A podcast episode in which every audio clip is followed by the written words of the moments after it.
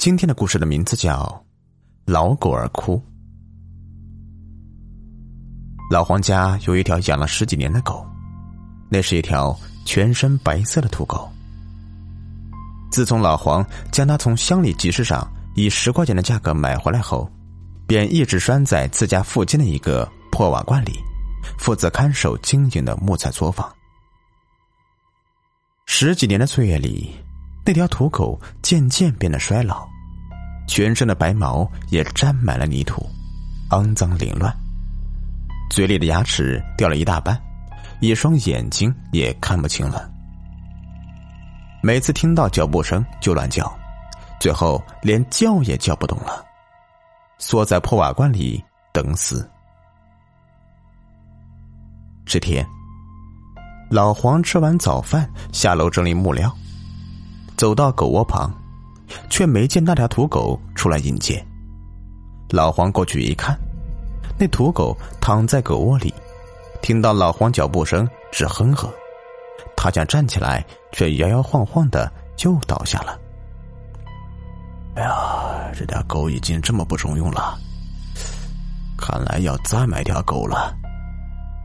老黄这般想着，也没理这土狗，戴上手套就去搬木料了。作为木料作坊的小老板，老黄还雇了一个小工小张。那小张也是村里人，不过家里比较穷，光棍一个，靠四处打零工生活。当老黄和他聊起自己打算再买条狗时，小张就舔着嘴，表现的极为感兴趣。那你准备怎么处理那个老狗啊？他低声问道，似乎是害怕那条土狗听见。哎呀，还能怎么办？就让他。慢慢老死呗，老黄回道：“那条土狗对你已经没啥用了，呃，不如给我得了，我给你处理掉。你打算怎么处理呀？嘿嘿，哎，宰了吃肉，听说狗肉可香了，哎，狗肉滚一滚，神仙都站不住嘞。”小张流着口水说道。老黄站着考虑了一会儿。心里略微有些不舍，但想到只是一条狗罢了，自己和畜生谈什么感情？于是点头道：“呃，好吧，就给你吧。但是你不要在我这里弄，要弄带到你家里去。哎，那是自然的，免得你老黄看了伤心呢。一条狗有什么好伤心的？咱买一条就好了。”老黄不以为意的回道。临近中午，老黄停了手，走到狗窝前，开始松那根几年都没动过的铁链。老狗以为是要带自己出去走走，竟然晃着尾巴站了起来。老黄将狗链子递给小张，小张就拉着老狗回去了。回到家，小张找出一根麻绳套在老狗脖子上，将它吊了起来。然后一棍子猛进老狗的脑袋，鲜血顺着他的口鼻眼汩汩流下。那老狗呜咽一声，摇着尾巴挣扎了几分钟后就死了。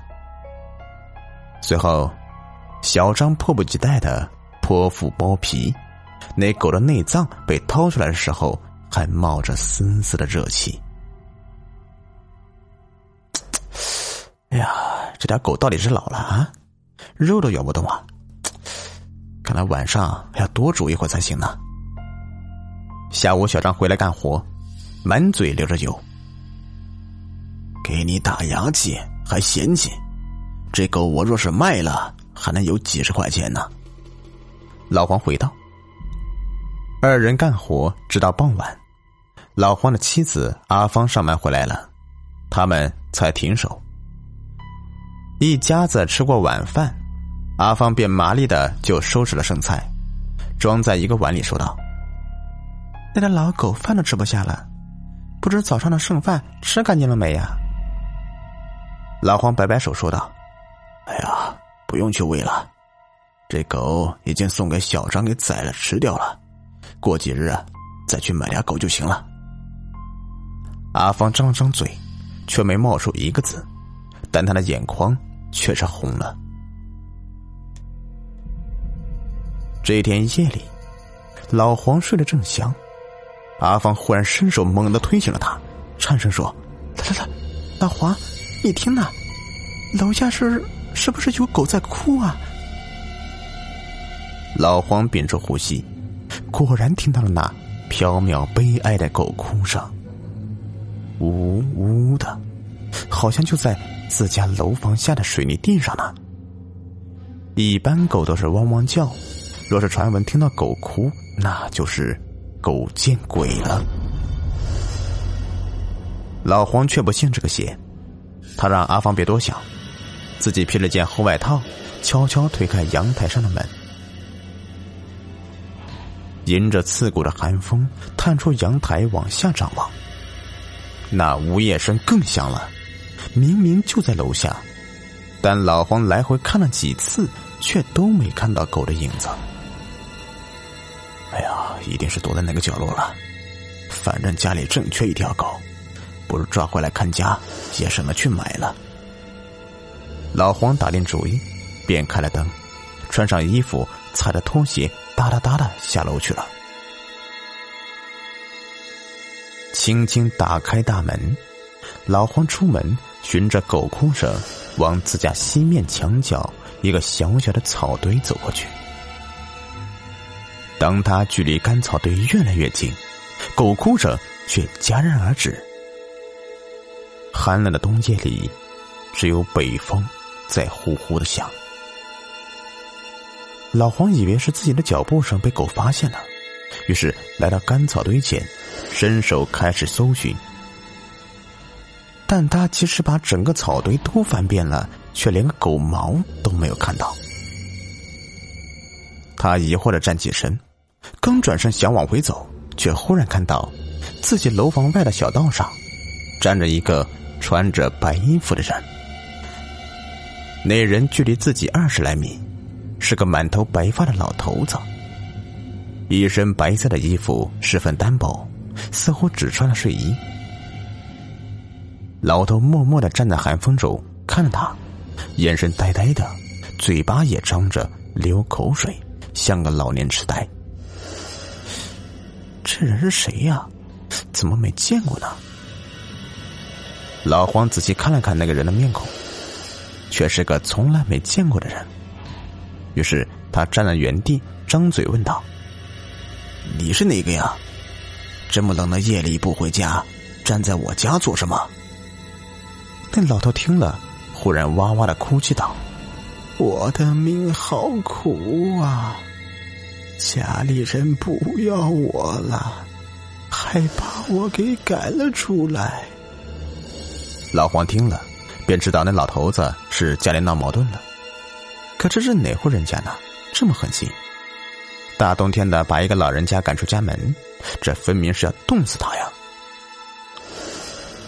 老黄急忙脱下自己的外套，小跑着来到老人身旁，替他披上。他扶着老人的肩膀，想要搀扶进屋，但那老人身体僵硬冰冷。老头扶上去的手，像是碰到了硬邦邦的枯树枝。你真是个好人呐！现在像你这么好心的，可不多见了呀。老人慢悠悠的走着，颤颤巍巍的，好似随时都会摔倒。老黄笑道：“总不能看您老在外面挨冻吧？你是哪里的人呢？我打电话叫你家里人来接您。你不是？”已经在接我回家了吗？老人忽然停住了步伐，冒着寒光的眼睛死死盯着老黄，盯得老黄心中一颤，双手不由自主的放开了。那老人反倒向老黄靠近了一步，苍老的脸孔差一点就碰到了他的鼻子。你对一个不认识的老头子都这么热心，怎么对自家的狗？就这么无情呢？那老头子的语气忽然变得无比凄凉。你你你，你究竟是谁啊？老黄这会儿才感觉到了不对劲儿，这老头身上怎么有一股邪乎的感觉？自己都不认识他，他如何知道狗的事情呢？你不认识我了吗？老头大笑一声，身躯急剧缩小，随着披在他身上的衣服脱落，那老头竟然化作了一条狗，就是老黄那条被宰的土狗。此刻，土狗一脸凶相，龇牙咧嘴，他缓缓的向老黄逼近，最后一口咬上老黄的小腿，将他拽倒在地，然后硬生生的拖着他往村道上的一条河走去。